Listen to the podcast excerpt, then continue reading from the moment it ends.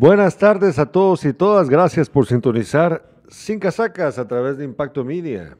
Desde la ciudad de Jutiapa teníamos ya pues varios días de no estar con ustedes y hoy iniciamos el año en este miércoles 5 de enero de 2022 de nuevo estando con ustedes. Esta tarde es una tarde calurosa en la ciudad de Jutiapa y esperamos que sea donde usted, que ustedes estén, estén bien. Ojalá, ojalá que así sea.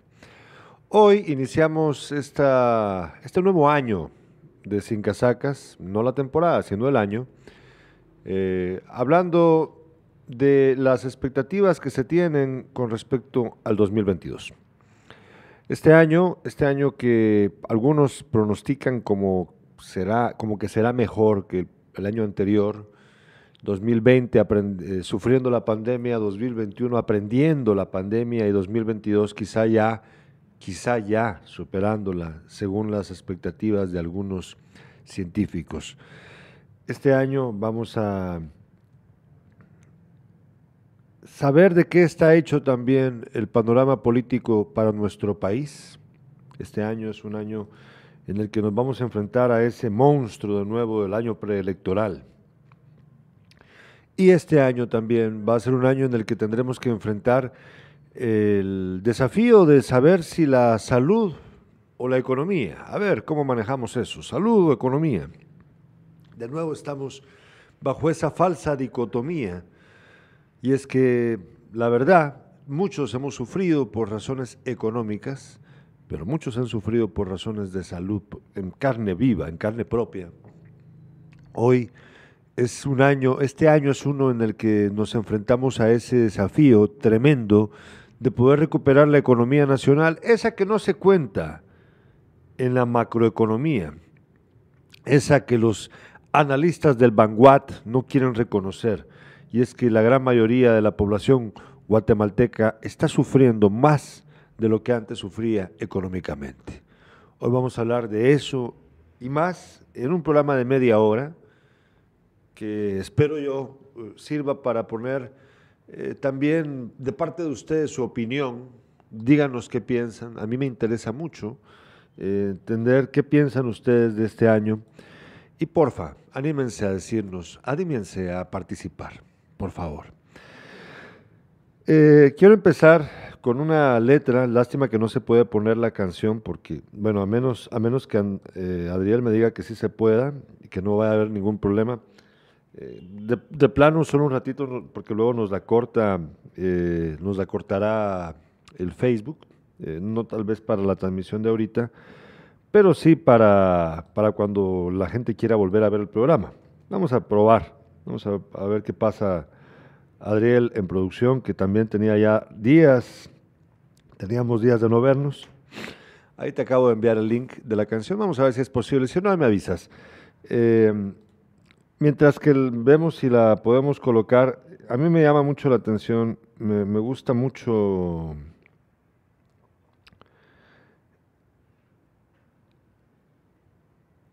la idea que, muestra acá eh, el artista Gustavo Cerati, a quien yo admiro mucho, porque eh, este es su último disco, su último disco, el disco con el que se terminó su carrera, porque murió eh, y bueno, hay una canción que se llama Dominó, que me parece que viene al dedillo una frase de ella para el momento en el que estamos viviendo. Dice la canción, sumidos en una fe narcótica en un mundo diseñado y lineal, hay mecanismos de reseteo, pero nos olvidamos de vacupear.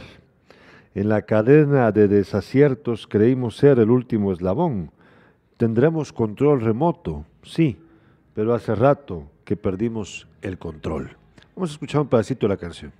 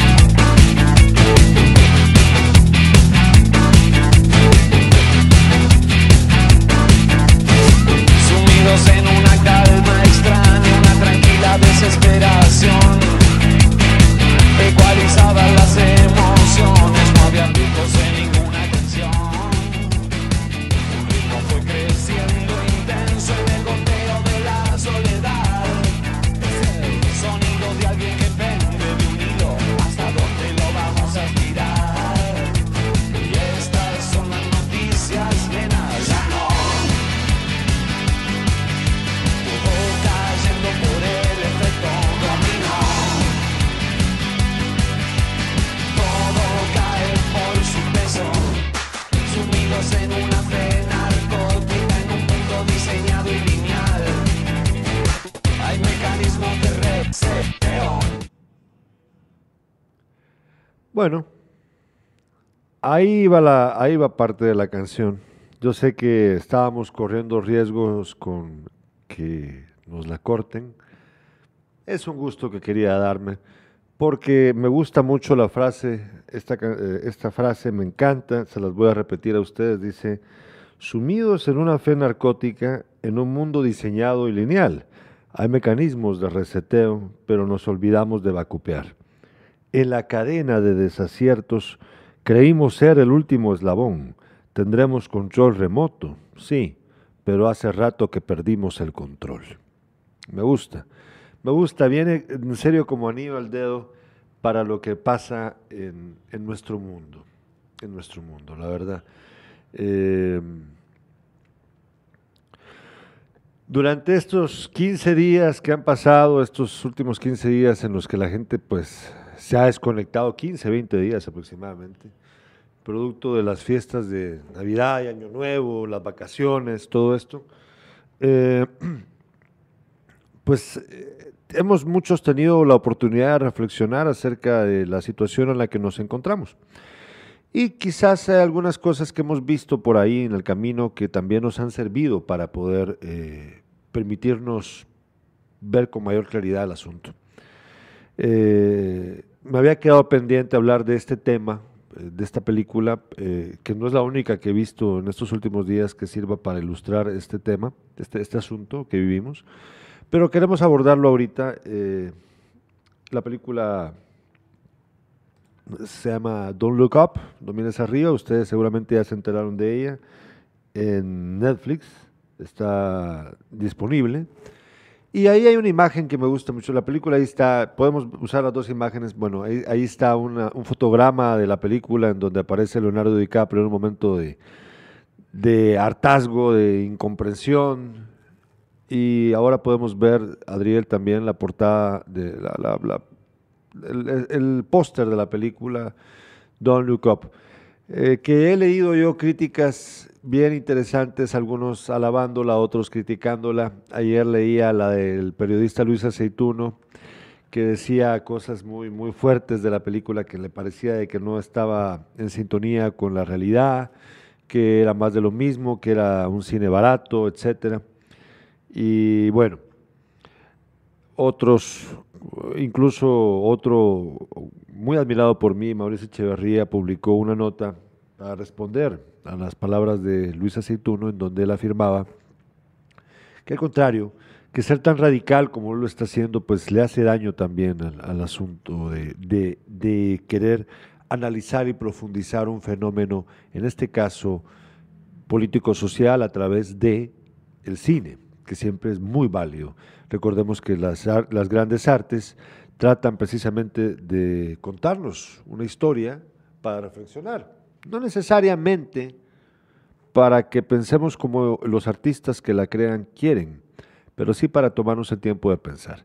Viene esto a colación, mis estimados amigos, porque, eh, como lo dije al principio del programa, eh, vamos a hablar hoy de lo que pasa en Jutiapa, Guatemala y el mundo. Eh, creo que la película se presta perfectamente a mostrarnos esa enorme dificultad para entendernos a los demás. Yo recuerdo una analogía que usaba un amigo mío muy querido, que eh, básicamente trataba de, cuando uno no puede comprenderse con el otro y que cuando pasa eso, él se imaginaba a un enanito vestido de overol que empezaba a crear una pared entre los dos seres humanos que no podían comprenderse, él usando su imaginación.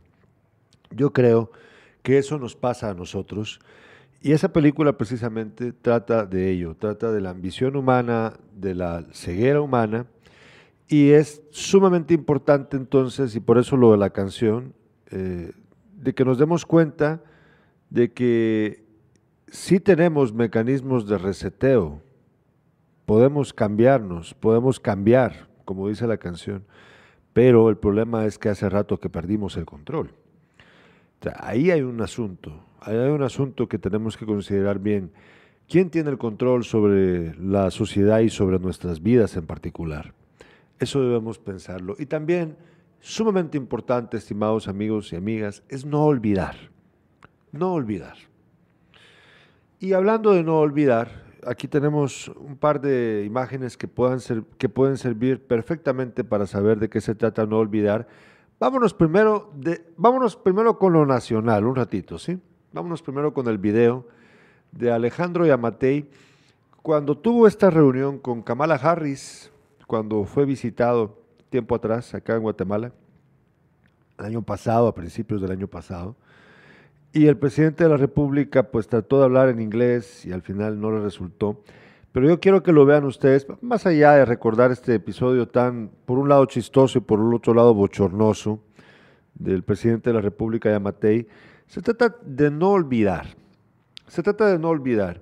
Eh, cada año es un momento para refrescar nuestras vidas, pero no para refrescarla, pero no, no debe ser para olvidar lo que ha pasado. Para refrescarnos, sí, para poder eh, darnos un respiro y sentir que podemos seguir adelante y hacer las cosas mejor, sí. Pero no para olvidar, pero no para olvidar. No para olvidar lo que hacen nuestros gobernantes porque se los permitimos. Vean ustedes, solo un minuto de esto.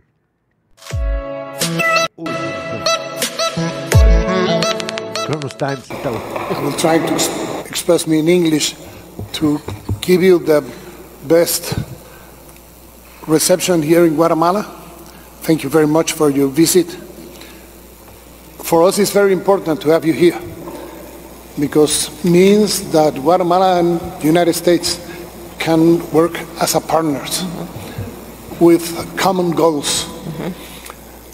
That kind of goals, are, there are many. Narco traffic is one. Mm-hmm. Immigration, the fight against the corruption, and the needs to build prosperity walls, especially in the departments who are near the border of Mexico and for that, for that uh, things, we will prepare you uh, many things that we have, that we consider that we mm-hmm. can work together. Um, and it rest me more than give you the thanks for being here. Thank you. The thanks for your cooperation. But uh, this part will be hard in English. I, I I finish in Spanish. Okay. Gracias. Eso, eso fue unos meses atrás, como ustedes recordarán, el presidente de la República, en una, actitud de ganarse la, la empatía, la amistad de la vicepresidenta Harris, se atrevió a hablar en ese inglés que pues dejó mucho que desear naturalmente. Es un, inglés muy mediocre el del presidente de la República. Eh, quería yo usar este video en particular, que parece muy lejano en el tiempo, ¿verdad? Para mostrarles a ustedes lo que no hay que olvidar. El presidente tuvo esa reunión. Imagínense, vino la vicepresidenta aquí a Guatemala y se comprometieron a un montón de asuntos que tenían que ver sobre todo con el fortalecimiento de las relaciones diplomáticas entre ambos países para procurar el fin de la migración masiva de guatemaltecos y del resto de centroamericanos hacia Estados Unidos. Pero venía esto acompañado por un plan de la vicepresidenta de Estados Unidos sustentado en el apoyo de varios empresarios de diferentes eh, ámbitos de la economía estadounidense y mundial que podían apoyar la creación de empleos en el Triángulo Norte. Y por eso les digo, no podemos olvidar. ¿Qué pasó al final? ¿Qué pasó al final de este año? ¿Qué pasó? El presidente de la República, mis amigos y amigas, ya no fue invitado a reunirse con Kamala Harris. Ya no fue invitado a reunirse con el presidente Joe Biden. De hecho, fue catalogado su gobierno como el de otros países de, Centroamérica, Honduras y El Salvador y otros países del resto de América Latina, como países inquietantes para la cumbre, la cumbre que se celebró en la primera semana de diciembre, se recuerdan ustedes, ahí el 9-10 de diciembre fue. No hay que olvidar dense cuenta ustedes de que en el lapso de menos de un año pasan esas dos cosas, estos dos fenómenos. Dense cuenta ustedes de ser eh, complaciente, de, de, tener un cierto grado de cercanía bastante positivo con el gobierno de Estados Unidos, el presidente de Guatemala y por lo tanto el Estado, el Estado en, su, en este caso, cayeron en total desgracia. Entonces, para mí, para hacer el, balance de este año, bueno, mi pronóstico, porque eh, se recuerdan ustedes el anuncio de este programa decía, más de lo mismo, o peor, o mejor o peor. Bueno, en el caso del gobierno de Alejandro Yamatei, yo pronostico, no me puse hoy la camisa de Walter Mercado, lo siento que por ahí me andaba molestando con eso, pero yo pronostico yo pronostico que nos va a ir peor. ¿Por qué? Porque el gobierno de Yamatei simplemente no tiene eh, los arrestos necesarios para comportarse de una forma civilizada, comportarse de una forma eh, profesional en el ámbito diplomático. No, no, la tiene. Y de hecho eh, tienden a poner en puestos clave a personas corruptas. Este año es un año vital porque se va a escoger de nuevo al fiscal o la fiscal general de la nación, se va a escoger al procurador general, al conchalor general, al procurador general, al procurador de los derechos humanos, perdón. Imagínense ustedes, al contralor general y a otras dependencias del Estado, a otros jefes de dependencia. Este, este año es un año muy importante y me atrevo a decir, Quisiera equivocarme, pero me atrevo a decir que vamos a enfrentarnos con acciones aún más eh, groseras por parte de este gobierno, escogiendo personas afines a él y afines a los que vendrán después también, para evitar que sufran lo que sufrieron en los dos años en los que la CICIG tuvo la sartén por el mango. No lo van a volver a permitir. No lo van a volver a permitir. Ese es mi pronóstico. No quisiera creerlo, pero me late que así será. Eh, de ahí, vamos a ver. Vamos a hablar ahora. sí, tuvimos un problema, ¿verdad? Con el sí, nos votaron. Nos votó, nos votó, nos votaron. Sí, yo cometí el error. Fue, fue mi responsabilidad. Perdón, perdón, fue mi responsabilidad. Fue mi responsabilidad. Eh, yo, yo pensé que iba a poderse hacer y no se pudo hacer. Lo siento por haberlo hecho. Bueno, eh, de ahí quería decirles que eh, con respecto al gobierno actual municipal de Jutiapa, pues vean ustedes esta imagen que tenemos, ahí la tenemos lista.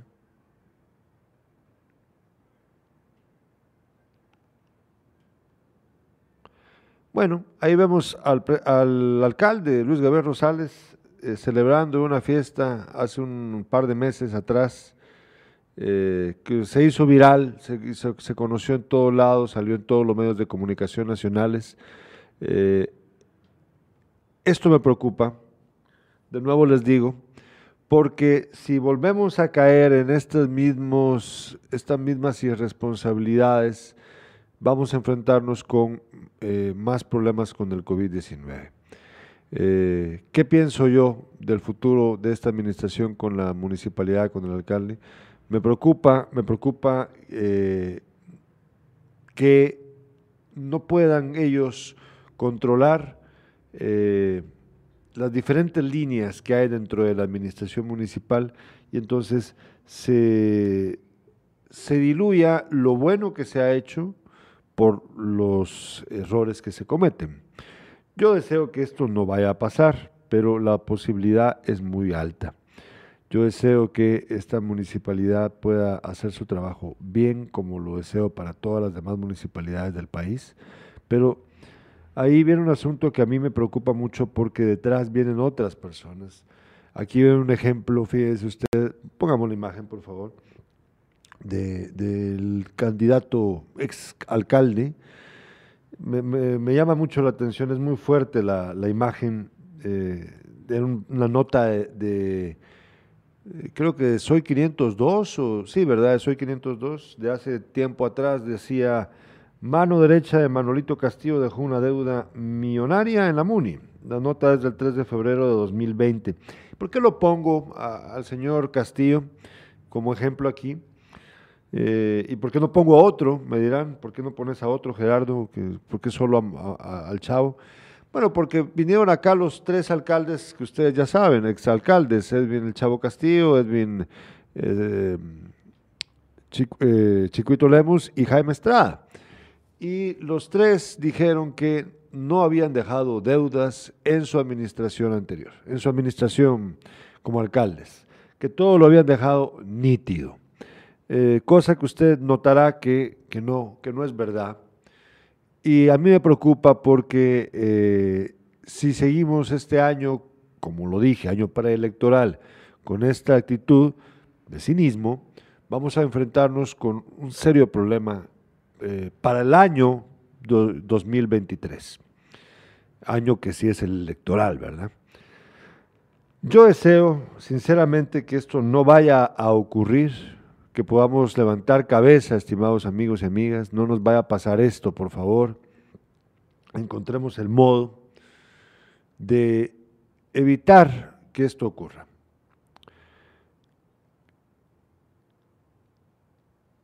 Más de lo mismo, mejor o peor. Yo tengo la impresión de que vamos a enfrentarnos a un año en el que los funcionarios públicos van a hacer más de lo mismo, y nosotros, los ciudadanos, tendremos que hacer lo mejor que podamos. Eso es lo que debemos procurar en este año 2022.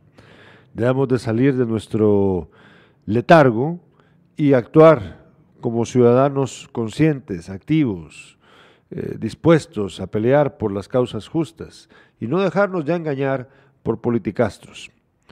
Eh, aquí se habla mucho de los políticos. Este programa, lamentablemente, muchos de los temas son de carácter político, aun cuando tratamos otros temas, pero la gran mayoría sí son de carácter político. Sin embargo, quiero dejar claro que eh, mi mayor interés, el mayor interés de este programa es que los ciudadanos, aun cuando no me gusta la palabra, se empoderen y puedan salir adelante por sí mismos sin depender tanto de un político o de una política. Podemos hacerlo, podemos trascender esto, podemos tener una mejor economía este 2022, una economía que, como lo dije al principio, ha beneficiado únicamente a las grandes empresas. Como ustedes sabrán, eh, alrededor del 30% fue lo que se enriquecieron el año pasado, los grandes ricos, se aumentó enormemente su dinero en esta época, mientras que a los pobres, pues no pasó nada. Este año tiene que ser mejor para nosotros. Nosotros les deseamos a ustedes que estén muy bien. Disculpen eh, la decisión que tomé, pero yo creo que causó un problema en la, en la transmisión sin duda. Lección aprendida también. lección aprendida de, no meterme con San Facebook. Y bueno, eh, espero de que ustedes estén muy bien. Mañana les recuerdo, despiertan a las 7 de la mañana. De este video, de este video que hemos hecho, pues vamos a tratar de cortarlo mejor para que ustedes tengan eh, pues la opinión que he tratado de llevarles condensada. Les agradecemos mucho por este, esta media hora que nos han dado de su tiempo y bueno, nos vemos eh, próximamente en Sin Casacas y en Despierta mañana a las 7 de la mañana. Adiós.